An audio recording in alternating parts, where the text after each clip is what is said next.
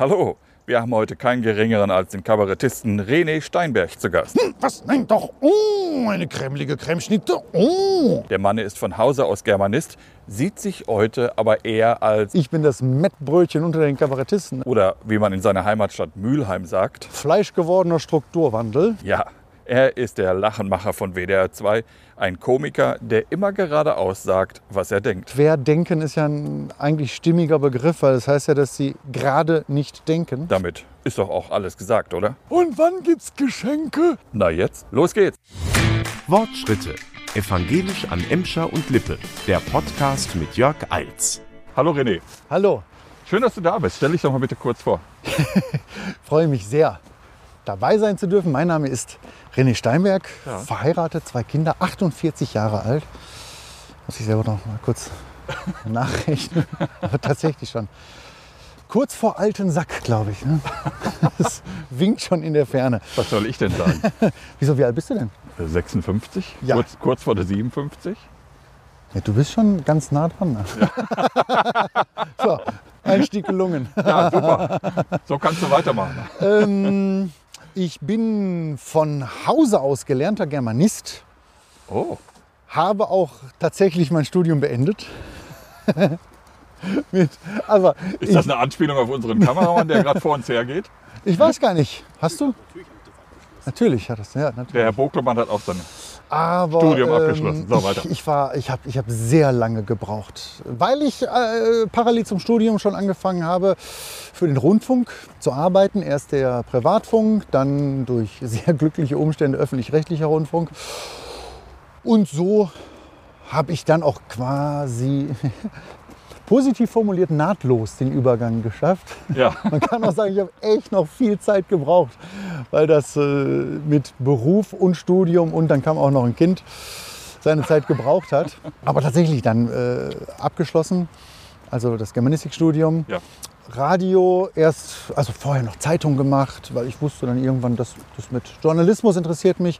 Habe journalistisch eine ganze Weile gearbeitet.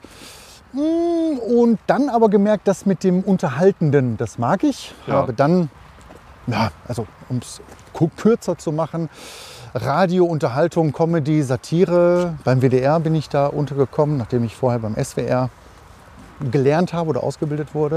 Ja. Und dann war irgendwann der Wunsch da oder der Zug zur Bühne, weil ich dachte, ist das, was du da immer, immer machst im Radio, ist das denn auch wirklich lustig? ja. Da sprechen wir gleich noch drüber. Ob es wirklich lustig ist, sollte Nee. man die Nee, über die Zuhörenden fragen. über die Bühne. Kannst du dich erinnern, wann wir uns das erste Mal äh, getroffen haben? Ja klar, Wann? das war ähm, Weihnachtsfeier, WDR, Zugabe.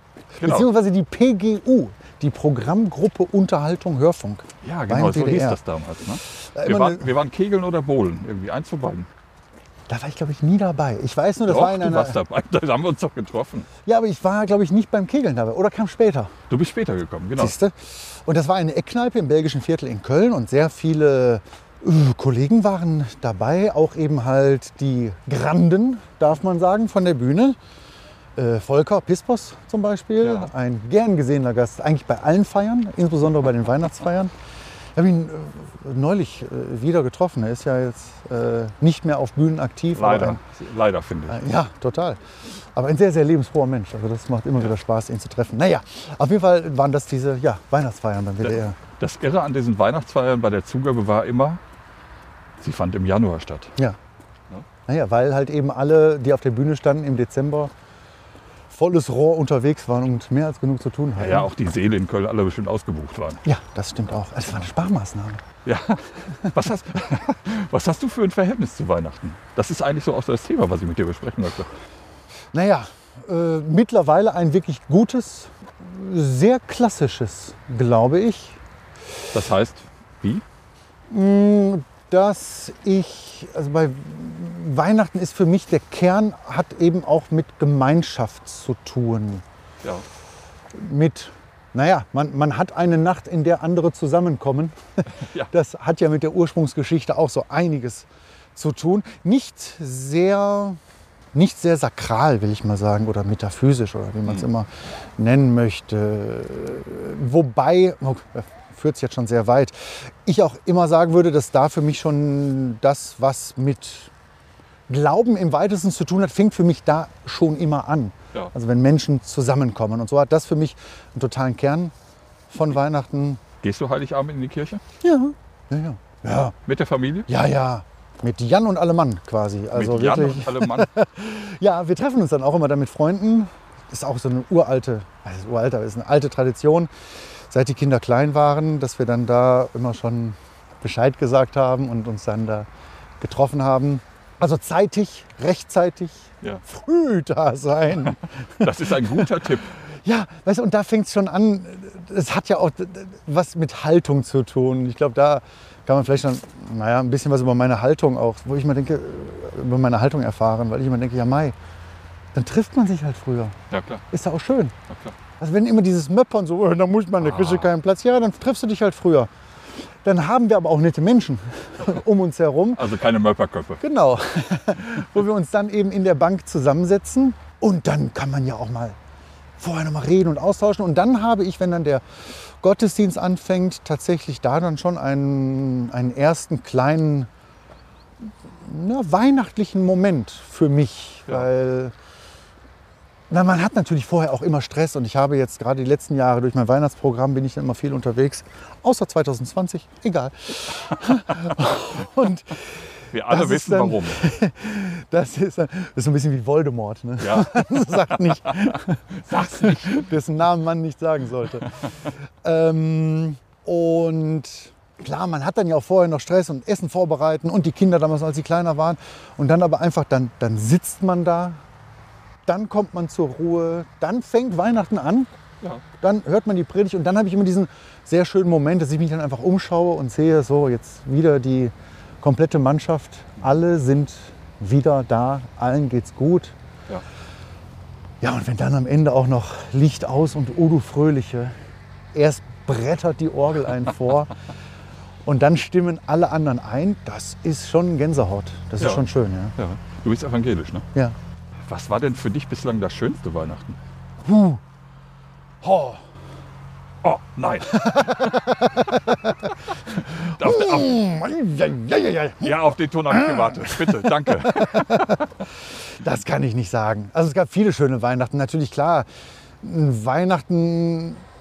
Ich mache mein Weihnachtsprogramm deshalb auch so gerne, weil ich sehr viel mit dem Publikum gemeinsam interagiere, Ja.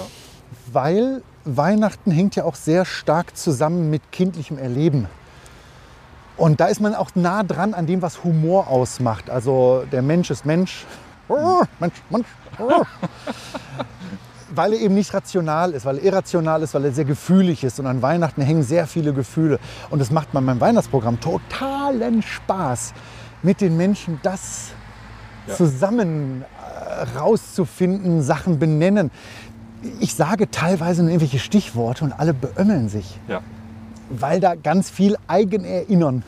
Bist du sehr spontan auf der Bühne? Das müssen andere beurteilen, aber ich versuche es. Ja. Ja, weil du Auch. gerade von der Interaktion mit dem Publikum gesprochen hast. Ja, auch da äh, merke ich, dass das mit diesem Gemeinschaftlichen offenbar ein Thema bei mir ist. Ich finde, live muss ja auch live sein. Genau. Li- Also ist, das sind ja die besten, großartigsten und schönsten Momente, wenn du einen Saal hast, den du eh schon äh, hoch, hochgepusht hast und dann passiert irgendwas Unvorhergesehenes. Ja. Und du kannst darauf antworten, du kannst darauf reagieren. Und äh, die Menschen im Saal freuen sich noch mehr darüber. Ja. Das ist äh, großartig, das ist super. Also da versuche ich immer sehr spontan zu sein, ja. Mein absoluter Favorite Gag, den ich irgendwann mal gemacht habe auf der Bühne. Wir haben da als Rentner auf der Bühne gesessen, die typische Nummer halt, ne? Und haben Brot ins Publikum geschmissen, ne? Mhm. Am Enten füttern.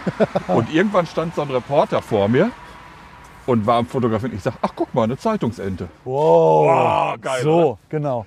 Ja, ja. Ja, das sind die schönsten Ja. Dinger, finde ich halt. Genau, sowas Wo du, zum Und dann Beispiel. gehst du auch nach Hause und denkst dir, boah, wie geil war das denn heute? und wo Publikum auch noch mal einen extra Spaß zeigt, weil die dann wissen, das kann nicht geskriptet sein, nicht ausgedacht, das ist jetzt echt. Und wenn sowas passiert, dann ist da ein ganz großer Spaß in der Bude. Ja. So, und jetzt zurückzukommen auf das schönste Weihnachtsfest. Das hat natürlich, ja, also ein Weihnachtsfest wird natürlich im Kindlichen liegen. Ähm, dass ich, meine Eltern sind relativ früh gestorben. Ja. Äh, und gerade Weihnachten ist familiär konnotiert und hat auch ganz viele sehr gefühlige Erinnerungen. Damit meine ich jetzt gar nicht so sehr traurig, sondern einfach nur intensiv. Also so ein Kind, was einen Tannenbaum anguckt mit den großen Augen und du denkst dir, also du als Zuschauer siehst das jetzt, also du siehst ein Kind, wie das einen Tannenbaum anguckt mit großen Augen, dann denke ich mir auch mal so, boah, was passiert da jetzt gerade in diesem kleinen Körper? Was speichert der gerade ab? Das finde ich sehr, sehr beeindruckend, weil jeder es auch von sich kennt. Also da würde ich Genau. sagen, ja klar, also irgendwie Ja. Diese ganz, ganz besondere Gestimmtheit, die man nur sehr schwer in Worte fassen kann, die man aus der Kindheit mitnimmt. Ja. Was ist deine letzte Handlung vor dem Fest? Ja, was meinst du? Also das, das Fest an sich oder Genau. Weil ich habe kurz überlegt, wir machen das auch so, auch schon seit vielen Jahren, dass am ersten Advent äh, wir uns immer mit Freunden treffen und quasi das erste Adventsglühwein, Kekse essen. Jeder muss was vorführen. Ah. Das ist, da gab es schon die absurdesten Geschichten. Also sei es jetzt ein Gedicht oder Ja. äh, irgendjemand hat das Jahr über heimlich Blockflöte gelernt und zimmert da irgendwie sowas wie ein Lied unter tosendem Applaus. Also das ist immer sehr, sehr lustig Ja. und gesellig. Da fängt es schon an in die Weihnachts... Also da ist das äh, Einläuten der, der Weihnachtszeit, der Adventszeit. Ja. So, aber das Weihnachtsfest selber fängt an... Naja, mit dem Vorbereiten vom Raclette oder so. Ja, würde ich sagen, irgendwo da. Ja. Fängt es an. Also äh, na- natürlich auch mit der dementsprechenden Musik. Also meine Kinder, die äh, im Teenageralter und darüber hinaus sind, müssen sich dann natürlich auch immer äh, Rolf Zukowskis Weihnachtsbäckerei anhören. Nein. Ja. Wie alt sind deine Kinder? 16 und 20. Die Armen. Naja, Weil also du das so gerne magst oder warum? weil Oder, sie es früher so gemocht haben. ach, das ist deine Rache. Das ist deine späte Rache. Ach nee, das ist aber schon auch bei allen sehr augenzwinkernd, weil sie das natürlich, also sie, ich, ich, ich, ich weiß es nicht genau.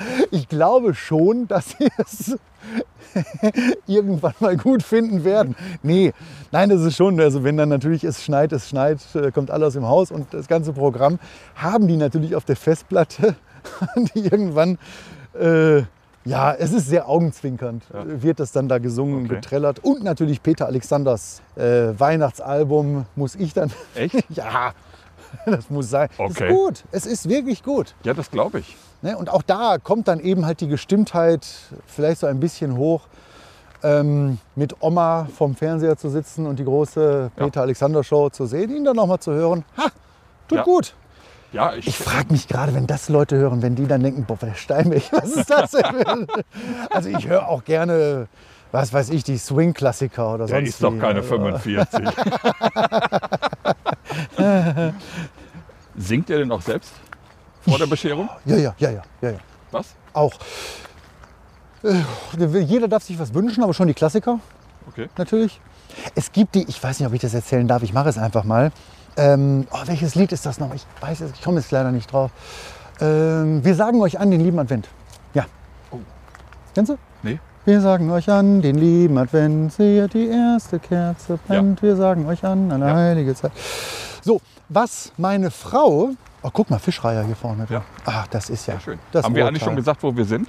Wir, also, äh, wir sind im malerischsten Teil des Ruhrgebiets, würde ich jetzt mal sagen. Okay.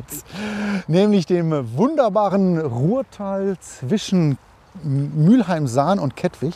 Ja, deine Heimat praktisch. Ja, also.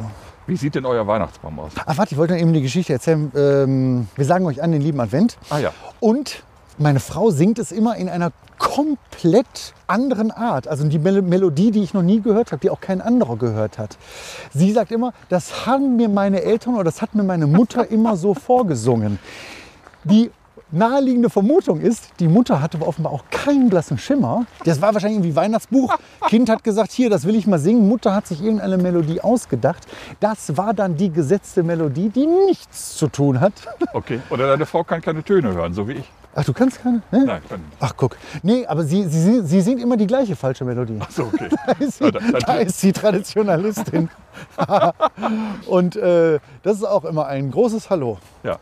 Kommen wir noch mal zum Weihnachtsbaum. Ja, Wie sieht der aus bei euch? schön. Kitschig? Mm, ja, ähm, kurz davor, aber nö, kitschig nicht. Also, äh, Also keine schwarz-gelben Kugeln. nee, da muss man natürlich trennen. äh, Man muss dazu sagen, Herr Steinbeck ist nämlich großer BVB. ja, absolut. Aber da muss man auch trennen. Aber natürlich auch keine äh, blau-weißen. Nein, nein, die kommen da bestimmt nicht rein. Obwohl, wenn es jemand machen würde, ich fände es fast schon wieder lustig. Ja. Ähm, nee, das ist äh, klassisch äh, Schleifen, rot, rote Kugeln, dezent nach hinten gepackt.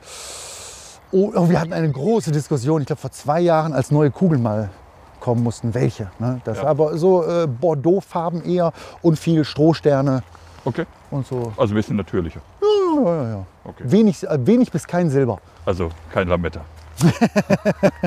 Nee, stimmt, tatsächlich. Lametta ist total auch raus. Ne? Ja, finde ich auch. Also, Früher war mehr Lametta. ein alter Klassiker. genau. War das von Loriot? Ja, ja. Ja. Weihnachten bei den Hoppenstedts. Genau, so richtig. Dann Äh, machen wir es uns gemütlich. Dann sagt Dicky ein, nee, dann sagt Dicky ein Gedicht auf und dann machen wir es uns gemütlich. Und wann gibt's Geschenke? 1000 Schritte. Du hast gestern äh, in einem Posting Last Christmas auch gespielt. Ja. Also du bist kein Hater. Nach, nein. Es ist doch was Schönes. Verstehst du die Hater? Also die, die jedes Mal anfangen zu möppern. Oh, ich habe schon wieder Last Christmas gehört. Verstehen nicht. Ich kann ungefähr, ich, ich kann versuchen nachzuvollziehen, was da passiert. Und ich glaube, das hat, ohne es jetzt überstrapazieren zu wollen, aber es hat, glaube ich, zu tun mit einer gewissen Haltung. Gut, es gibt Lieder, die man einfach nicht mag. Ja. Kann ich auch nachvollziehen. Aber Mai, Last Christmas ist halt Last Christmas. Mm, Es ist auch eine Unterscheidung, fällt mir ein, die bei mir von Berufswegen her äh, oftmals meiner Meinung nach zu sehen ist, dass du Humoristen kannst du relativ klar, glaube ich, unterscheiden, welche Haltung sie zu Menschen haben. Ja. Es gibt die Zyniker, die ja auch mit natürlich mit hohem, hohem, hohem Unterhaltungswert äh, sich darüber auslassen können, was schief, was falsch, was doof und bescheuert und dämlich ist und so weiter. Aber es ist ja auch eine bestimmte Haltung. Und es gibt eben die Menschenfreunde. Ja. Ich bin selber, würde ich sagen, schon in gewisser Weise beeinflusst von Hüsch, der das Paradebeispiel Ja. ist für einen sehr, sehr freudvollen Blick auf Menschen. Und ja, also ich, ich das stelle ich jetzt zur Diskussion auch, aber würde sagen, äh, wer, wer Last Christmas mag, der mag auch Menschen.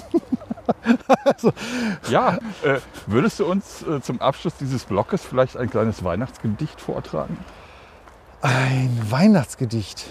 Äh, von Frauen hört man oft den Satz, du brauchst mir nichts zu schenken, Schatz, es reicht mir doch, dass du mich liebst.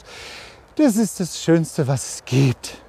Die unerfahrenen Männer denken, sie müssten ihr jetzt echt nichts schenken.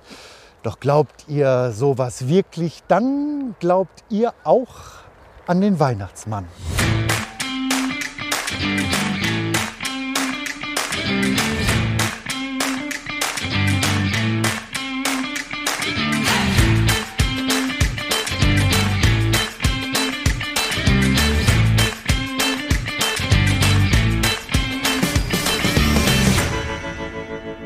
Bei mir hat alles mit äh, einem Sketch von Dieter Hallervorden angefangen. Der Palim, Auto Palim? Nein, der Autokauf. Ich äh, war damals der Autoverkäufer Ja. und bin dann mit meinem Konfirmandenanzug auf die Bühne. Ach, Ja, ja, und hab so ein Bobbycar unterm Arm. Und mein Kollege war damals der Lustige. ja. Wie hat's bei dir angefangen? Kann ich nur im Nachhinein sagen. Äh, was ich zu dem Zeitpunkt nicht wusste, aber ich glaube, das waren so Erweckungsmomente. Ein Moment, an den ich mich immer wieder erinnere, da war ich klein und schaute, Eltern waren irgendwie nicht da und ich guckte im Fernsehen einen Jerry Lewis-Film. Ja, Und äh, in dem Film zerlegte er ein Kaufhaus komplett. Das ist das, wo dann auch der Staubsauger völlig außer Kontrolle, irgendwelche Pudel sind im Staubsaugerbeutel, schweben unter der Decke. Und ich weiß, dass ich als kleiner Junge unterm Wohnzimmertisch irgendwann lag, weil, weil ich nicht mehr konnte. Und ich habe keine Luft mehr bekommen vor Lachen. ja. Und ich meine auch, dass ich mich dann gefragt habe, was passiert da? Ja, Also wie kann es sein, dass ein Mensch etwas macht und ich habe so eine unfassbare Reaktion, die sich dann auch noch so gut anfühlt? ja. definitiv. Also das weiß ich, das war so, weil ich dann, ey, es, es lie also Tränen liefen und ich habe nur noch gejapst, Ja. weil ich es so unfassbar lustig fand. Das war so eine starke Reaktion, die mir immer wieder einfällt. Und das andere ist, dass ich dann auch ja, fast schon klassisch bei der völlig in die Hose gegangene, äh, falsch ausgedrückt, egal, Theateraufführung der Schule. ja. Der Lehrer war sehr ambitioniert bis überambitioniert. Es gab nachher tatsächlich einen Zeitungsbericht, weil es so in die Hose ging. weil irgendwie äh, Heißener Zadek fordert echte Küsse. War, glaube ich, die Überschrift. Also der Lehrer, das war möglicherweise einer dieser tja, Menschen, die als Student gestartet sind, eigentlich was ganz anderes vorhatten und dann doch an der Schule gelandet sind. Okay. Und äh, das ging, ich, das weiß ich. Hast du da eine Rolle gespielt? Ja, ja, ich habe eine Rolle gespielt und musste einen Monolog halten. Und es wurde ein Rollstuhl reingerollt, in dem ich mich dann setzte. Wahrscheinlich, um mir in eine krankhafte Krankhaftigkeit der Krankenwelt darzustellen, was weiß ich. Und dann musste ich im Rollstuhl sitzend, rollend über die Bühne diesen Monolog halten. Und bei der Aufführung, die ziemlich in die Binsen ging, Ja. weil eigentlich nur der Lehrer die ganze Zeit souffliert hatte, weil wir aber auch alle unseren Text nicht konnten, Ja. ähm, begab es sich dann, dass ich äh, diesen Monolog, den ich einigermaßen noch konnte, ich stoße mich ab mit den Füßen, roll jetzt mit dem Rollstuhl rückwärts und dengel voll die Bühne runter. Rittlings. Und das hat eine Mitschülerin auch aufgenommen. Das Video gibt es noch. Ich habe das irgendwo zu Hause. Ja. Und man sieht, wie ich dann so, irgendwann denke ich auch so, mal, eigentlich müsste gleich mal die Bühne zu Ende sein. Und ich drehe mich so nach hinten um und sehe die Bühnenkante auf mich zukommen. Wusste und dann sag noch so, ja, yeah. Und brezel die Bühne runter und Ja. es gab ein riesenschallendes Gelächter. Ja. Und das war auch so ein Moment, wo ich dachte, ja, nu. Ja, funktioniert. Du, du warst lange Zeit nur im Radio Ja, aktiv. Kann ja. man sagen, dass du eine Radiogeburt bist? Ist das so hart, zu zynisch? Ich überlege, was damit gemeint sein kann. Ähm, Naja, man, du hast ja im Grunde bist du erstmal bekannt geworden durchs Radio. mm, Oder? jein, Oder bist ja. du dann, warst du zwischenzeitlich immer parallel auch ich auf war, der Bühne? Ich war, ich war bekannt, unbekannt. Also ich habe sehr viel im Radio gemacht, aber keiner konnte was mit dem Namen anfangen. Ja. Äh, und also als ich dann auf die Bühne gegangen bin, um eben zu gucken, ist das wirklich lustig, da kannte mich jetzt namentlich noch niemand. Die, die Formen, die Radioformen, die ich damals gemacht habe, ja. Und Radiogeburt. Ja, möglicherweise, ich, ja, doch, ähm, sagen wir Radio als Geburtshelfer. Ja, Vielleicht, Okay. weil ich mich rückblickend, würde ich sagen, hätte ich mich wahrscheinlich auch nicht ad hoc so auf die Bühne getraut. Also Ja. da bin ich zu wenig. Bist du geschoben worden vom WDR? Nö, nö. Für Lachen live oder so? Nö, nö, nö, nö, gar nicht. Also das war, das war auch eher im äh, Still und Heimlich bei mir. Habe ich das dann für mich gemacht. Das erste Mal Okay. auf die Bühne gehen. Gibt ja hier im Ruhrgebiet auch sehr viele offene Bühnen, wo ich das machen konnte. Aber ich glaube tatsächlich, dass ich mit Radio sehr austoben konnte. Mein Bedarf, kreativ zu sein, Ja. komisch zu sein. Und ich mag auch sehr gerne dieses kleine Stellschraubendrehen. Da noch ein bisschen mehr, da noch ein bisschen, ja. äh, da noch ein Geräusch hin und so weiter. Also so dieses Hörspielartige, auch da eine Prägung, dass ich also alle Europaplatten damals rauf und runter gehört habe. Das war für mich total toll. Jetzt äh, sowas selber zu kreieren, was dann im Radio läuft und wo Menschen dann drüber lachen, da konnte ich mich wunderbar austoben. Bisschen Perfektionist? Hier noch ein Tönchen, da noch ein Tönchen? Ja. Ja. Ja. Ja, äh, weniger. Äh, ich finde immer so, also wenn man das den Menschen anbietet, sollte es schon möglichst das Beste sein. Ja. Also vielleicht ist es zu euphemistisch irgendwie, aber schon so eine gewisse, ja, Dienstleister vielleicht? Nee. Aber also wenn du es machst, dann mach es richtig. Ja. Und wenn ich weiß, da geht was besser, dann muss man es machen. ja. Du hast gerade von deinen Radio-Comedies gesprochen. Der Durchbruch kam, glaube ich, mit den von der Leyen's, oder? Ja, weil das dann auch einherging eben mit dem Bühnenprogramm. Ja. Also die, und die von der Leyen's tatsächlich auch so, ja, im wahrsten Sinne des Wortes mein, mein Baby, weil ja meine Kinder da auch mitgesprochen haben.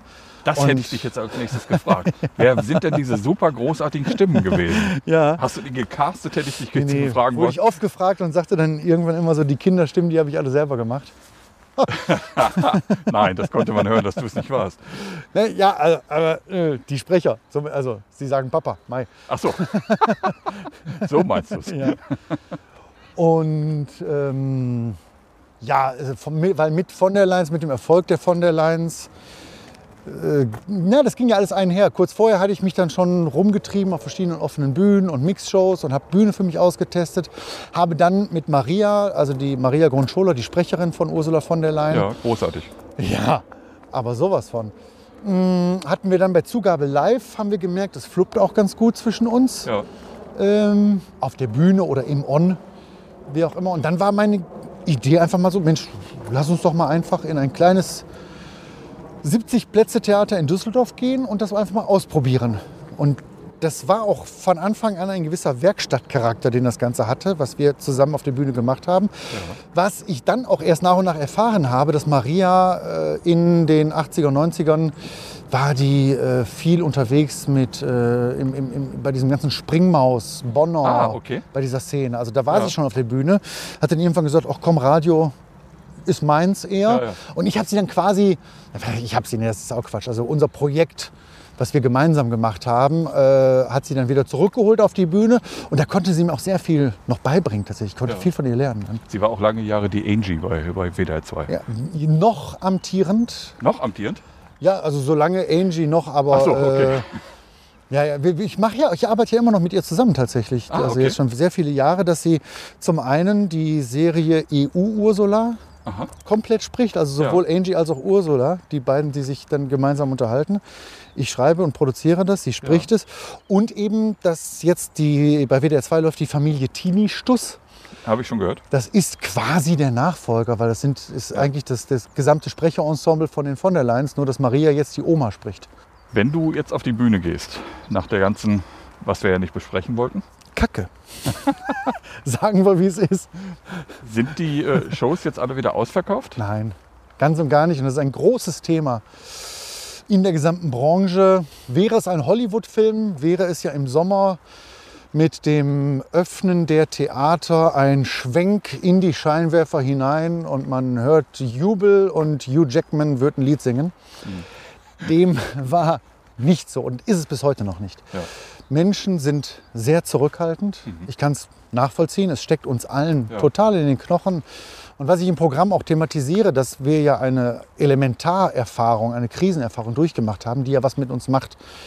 Also in meinem Programm sage ich dann, wir müssen jetzt nach vorne gucken und die ja, optimistischen Blick wagen. Also es ist kein Corona-Programm, das wäre, das will ja keiner hören. Ja. Ähm, aber es macht was mit uns oder hat was mit uns gemacht und dazu gehört, dass gerade die Menschen, die in Kleinkunstprogramme gehen, tendenziell auch die sind, ja, würde ich mal sagen, die auch den ein oder anderen Gedanken mal machen, haben, verschwenden. Und die dann halt einfach auch wissen, es hat was oder hatte was zu tun mit Menschen, die zusammenkommen, geschlossene Räume und Das so sind weiter. eher Vordenker und nicht Querdenker. Ja, ich sage auch im Programm, also Querdenken ist ja ein eigentlich stimmiger Begriff, weil das heißt ja, dass sie gerade nicht denken. Und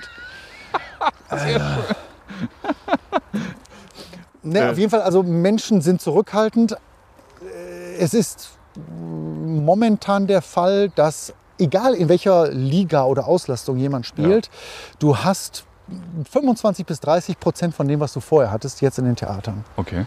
Kein Auftritt von René Steinberg ohne ein Bettbrötchen. Gilt die Formel heute noch?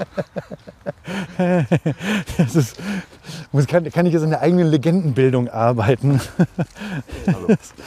Ähm, na, es ist nicht bei jedem Auftritt der Fall. Es ist noch gar nicht so häufig, aber wenn, dann freue ich mich sehr darüber. Aber äh, auf Social Media, Na, du ja, feierst es doch im ja, Grunde genommen. genau, na klar. 2000 Schritte. Was ja aber auch ein interessantes Phänomen ist, Ja. dass ein Mettbrötchen natürlich ist ja auch eine Haltung. Ne? Ja. Also gar nicht so bewusst von mir, sondern nur wenn ich darüber nachdenke, was passiert da eigentlich, wird mir klar, ja, es ist halt ah, Ja. gutes, ehrliches Mettbrötchen. Ich überlege gerade, ob ich das irgendwie so, ich bin das Mettbrötchen unter den Kabarettisten, aber das weiß ich nicht genau. Gerne. Ist Rainer Kallmund eigentlich für dich gestorben? Als Oh, Figur? äh, Die Gags über die frittierten Spanferkel funktionieren doch nicht mehr, oder? Ach ja, schon. Ich merke aber, dass. Ähm, War das jetzt zynisch? Du hast gerade so ge naja, ist Rainer Gallmund gestorben, also bitte. als Figur. ja, ja. Das war doch die künstlerische Atempause. Das war doch der Bindestrich. Eine künstlerische Atempause. Weshalb ich das immer so gemacht habe, natürlich. Hat großen Spaß gemacht, aber tatsächlich habe ich für mich selber das Gefühl, äh, jetzt ist auch mal gut. Ja. So ein bisschen. Was ist deine Weil- absolute Lieblingsfigur? Von den Radiofiguren oder ja, Bü- Radiobühnenfiguren. Ah, der Sarko war schon. Er war ein Knaller Also- eigentlich, oder? Da konnte man so, also Sarko de Finesse, für die, die es nicht gehört haben. Ich habe den äh, französischen Präsidenten Sarkozy dargestellt Ja. mit den Mitteln von äh, Louis de Finesse. Hm, was? Nein, doch. Oh, eine cremlige Cremeschnitte. Oh, der, die das Merkel. Mm.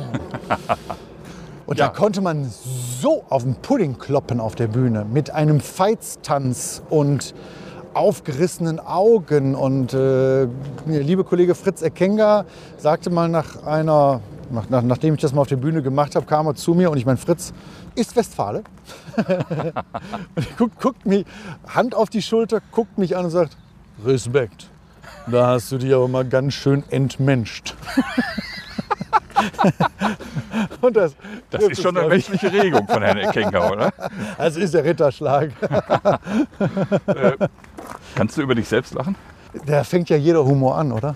Eigentlich schon. Also, na, wenn man, also was, was für ein armer Tropf muss man sein? Äh, ich überlege gerade, ja, bestimmt gibt es Kolleginnen und Kollegen, die auch trotzdem auf der Bühne stehen, obwohl sie das nicht können. Aber das macht, glaube ich, nicht glücklich und zufrieden. Ja. Ja, muss man. Also da fängt alles mit an. Äh, über welche Kollegen kannst du richtig gut lachen? Ist, Eine äh, fiese Frage eigentlich. Ne? Na, gar nicht so, weil aber die Frage wird mir schon ab und zu gestellt.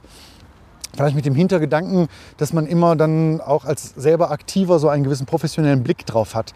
Aber auch da, eigentlich zu dem, was ich vorhin gesagt habe, äh, wenn jemand auf der Bühne steht und mich kriegt, dann vergesse ich ja auch, dann, dann zähle ich ja nicht die Gag-Frequenz und gucke irgendwie, wie steht er gerade oder sie, sondern ich gebe mich dem auch natürlich sehr gerne und freudvoll hin. Ja.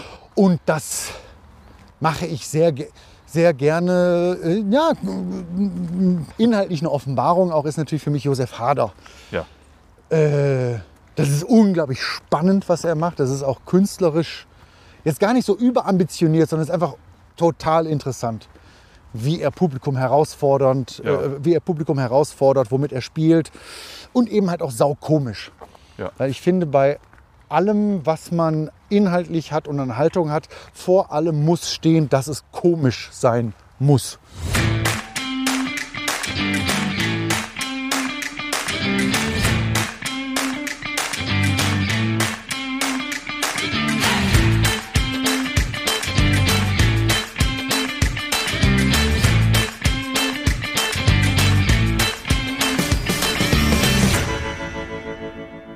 Wenn ich ans Ruhrgebiet denke, denke ich an Bochum, Warum? Bochum, Dortmund, Recklinghausen, aber nicht unbedingt an Mülheim. Ja, Kannst du das nachvollziehen? ja, Was macht, was macht Mülheim für dich liebenswert? auch sehr viel. Ähm, wenn gleich dann auch, ich glaube, da sind wir Mülheimer uns auch ähnlich, gleich auch wieder ein verschlagener Blick dazu kommt. Die Mülheimer sind auch schon speziell. Äh, ähm, Inwiefern? Mülheim ist auch historisch gesehen nicht unbedingt eine klassische Ruhrgebiets-Malocher-Stadt. Ja. Wir waren die erste Stadt, die äh, mit dem Bergbau aufgehört hat. Also in Mülheim-Heißen, da wo ich ursprünglich herkomme, standen die, also da standen Zechen. Ich bin quasi auf Kohle oder auf leeren Schächten, wie man will, geboren. Ja. Also Rhein-Ruhr-Zentrum ist da ja wohl auch bekannt. Das ist genauso alt wie ich. Ich bin quasi fleischgewordener Strukturwandel. Sehr schön.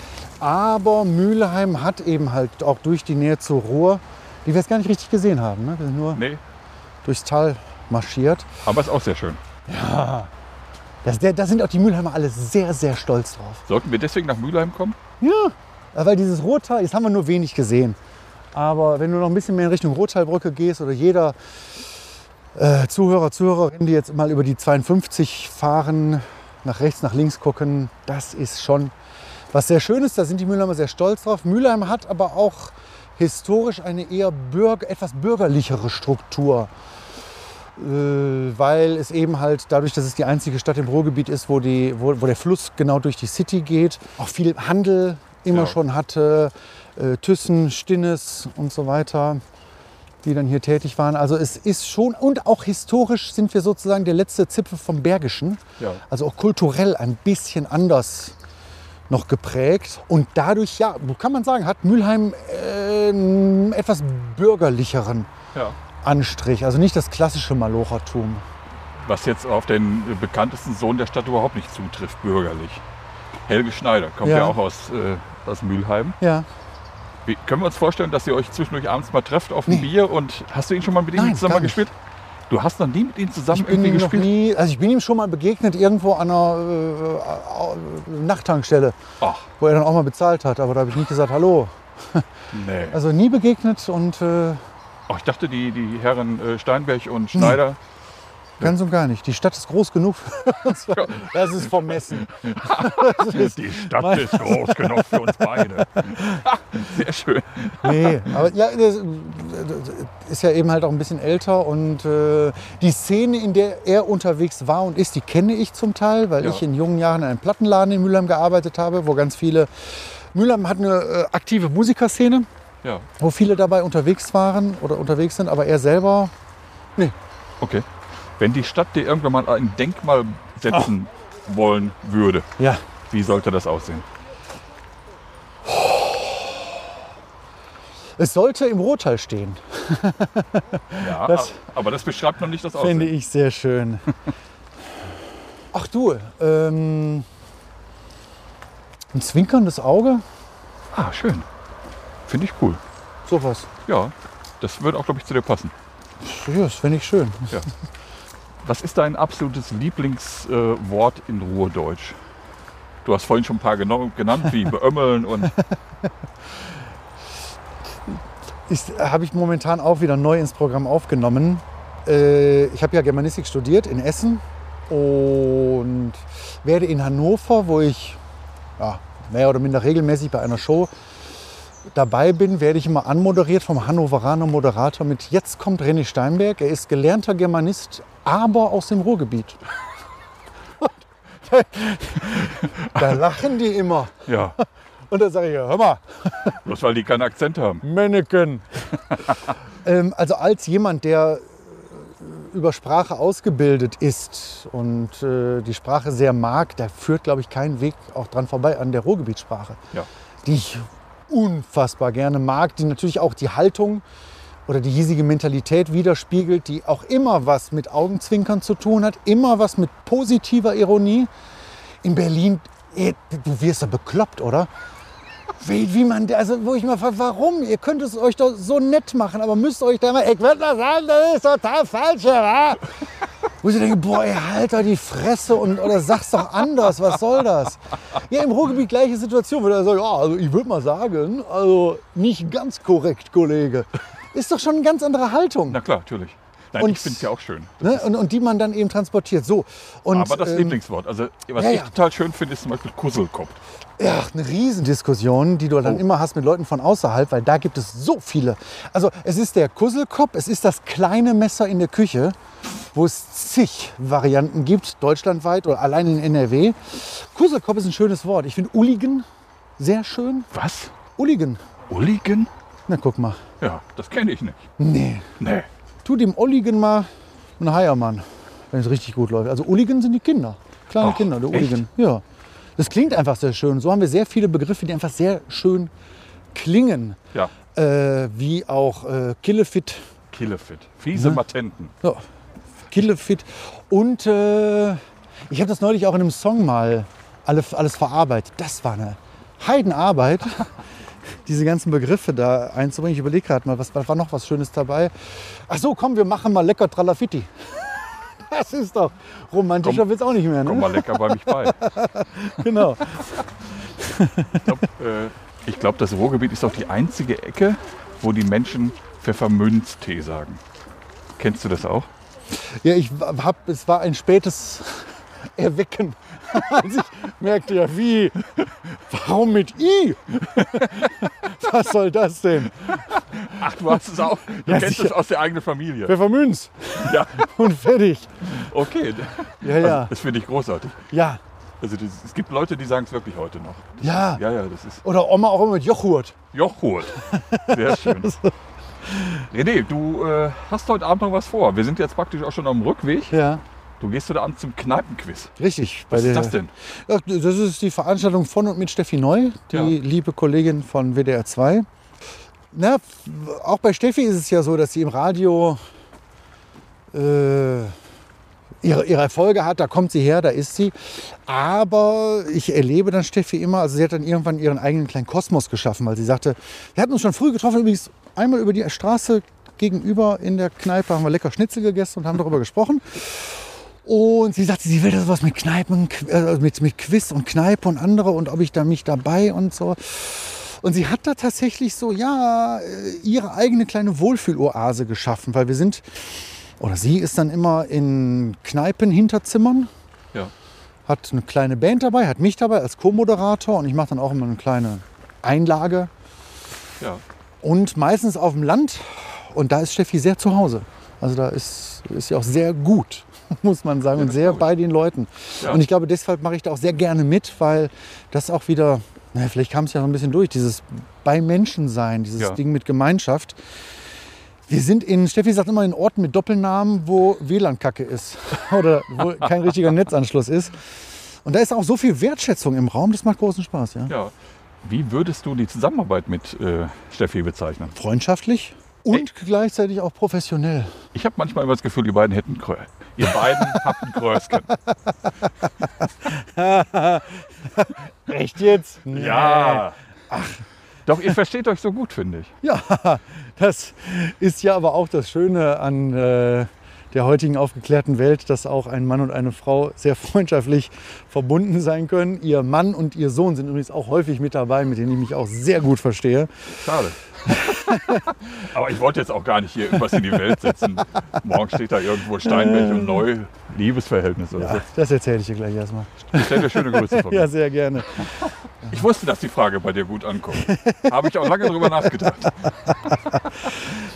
Aber naja, ähm, es ist tatsächlich so, dass wir äh, uns, uns privat gut verstehen. Ähm, es gibt auch so eine These von mir, die so in den letzten Jahren immer mehr gekommen ist. Also ich sage immer, Menschen finden sich Ja. mh, aufgrund ihrer Chemie, Gestimmtheit. Und bei Steffi ist das so ein Fall. Also dass man sich einfach findet. Ich finde dabei interessant, dass bei den Menschen, die ich jetzt auch aus der Branche kenne und sehr schätze oder wo ich dann auch freundschaftlich verbunden bin, was ja Publikum gar nicht weiß, ich aber dennoch vom Publikum gespiegelt bekomme, dass die ihre Wahl ähnlich treffen.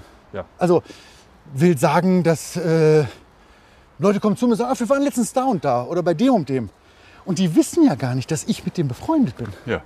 Aber wahrscheinlich, weil das Angebot dann doch irgendwie Parallelen hat in der Gestimmtheit. Und das finde ich ist ein sehr schöner Gedanke.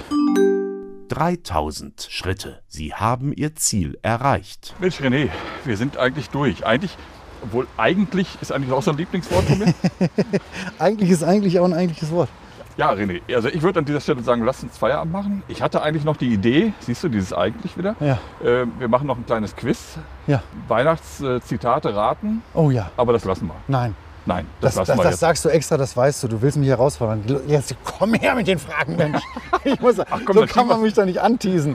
Das geht nicht. Nein, du kannst mich nicht so jetzt ins Auto setzen. Also okay, dann machen wir das noch. Zitate, ist das jetzt so, so Hochkultur und so? Und Nee, aus den? Weihnachten. Also ich würde jetzt noch mal den Bogen zu den Weihnachts, äh, Ja, ja, Wein. zu Weihnachten schlagen halt. Ne? Wer hat das oder woher stammt dieses Zitat? Ich glaube, er sagte, gepriesen sind die Skifahrer. Leben des Brian. Das ist einfach, ne? Natürlich. Ja, ja, logisch. Ein anderes Zitat, ein anderer Film. Wen muss man hier flachlegen, um eine Tasse Tee und einen Schokokeks zu bekommen? Ah, da klingelt's. England. Ähm, was? England. Tee. Ähm, tatsächlich. Liebe. Ja, tatsächlich Liebe. Sehr schön. Äh, da, wo ich herkomme, wurde Weihnachten nicht gefeiert. Nicht, weil wir Juden gewesen wären, sondern weil mein Vater ein nutzloser Versager war, der tägliche Geschenke in Form von Backpfeifen verteilte. Äh, beim ersten Teil hätte ich auf Woody Allen getippt, ist es aber nicht. weil Juden drin vorkamen. Nee, so dieses irgendwie, äh, es, es war schöner und mein Vater war ein Idiot. Ah. Das kommt ja öfter vor, dieses Motiv. Nee, das weiß ich nicht. Gib mir einen Tipp. In Form von Back. Billy Bob Thorne. Der ja auch bei. War der nicht auch bei Tatsächlich Liebe dabei? Ja. ja, bei Bob. tatsächlich, ja, bei Tatsächlich Liebe waren alle dabei. Der Film macht mich jedes Mal fertig. Ja, ja, sicher. Nein. Der hat den Präsidenten gespielt, den amerikanischen Präsidenten. Richtig. Ja, ja. Ja, wo du es sagst, siehst du? Nee, weiß ich jetzt nicht. Bad Center. Center. Ah, okay. Ja, den, Die- ja dieser, irgendwann mal gesehen. Aber, dieser großartige Film, wo Okay, er doch ja. wirklich, ja, ja, der schlimmste Weihnachtsmann aller Zeiten war. ja. Ja, wollen wir noch eine machen? ja, bitte, bitte, bitte. Her damit, her damit. Komm, den kennst du. Denk immer daran. Ein Mann, der Freunde hat, ist nie ein Versager. Das ist ein sehr schönes Zitat, mit dem ich sehr viel anfangen kann. Und das ist James Stewart. Sehr gut. Ne? In äh, ähm, Das Leben ist schön. Ist das Leben nicht das? schön? Ja, so. Ja, schön. Bam. Beziehungsweise Wham. vielen, vielen Dank, das hat Spaß gemacht. Ja, mir auch. Herzlichen Dank, dass du dir die Zeit genommen hast. Schön, dass ihr hingekommen seid. Dankeschön.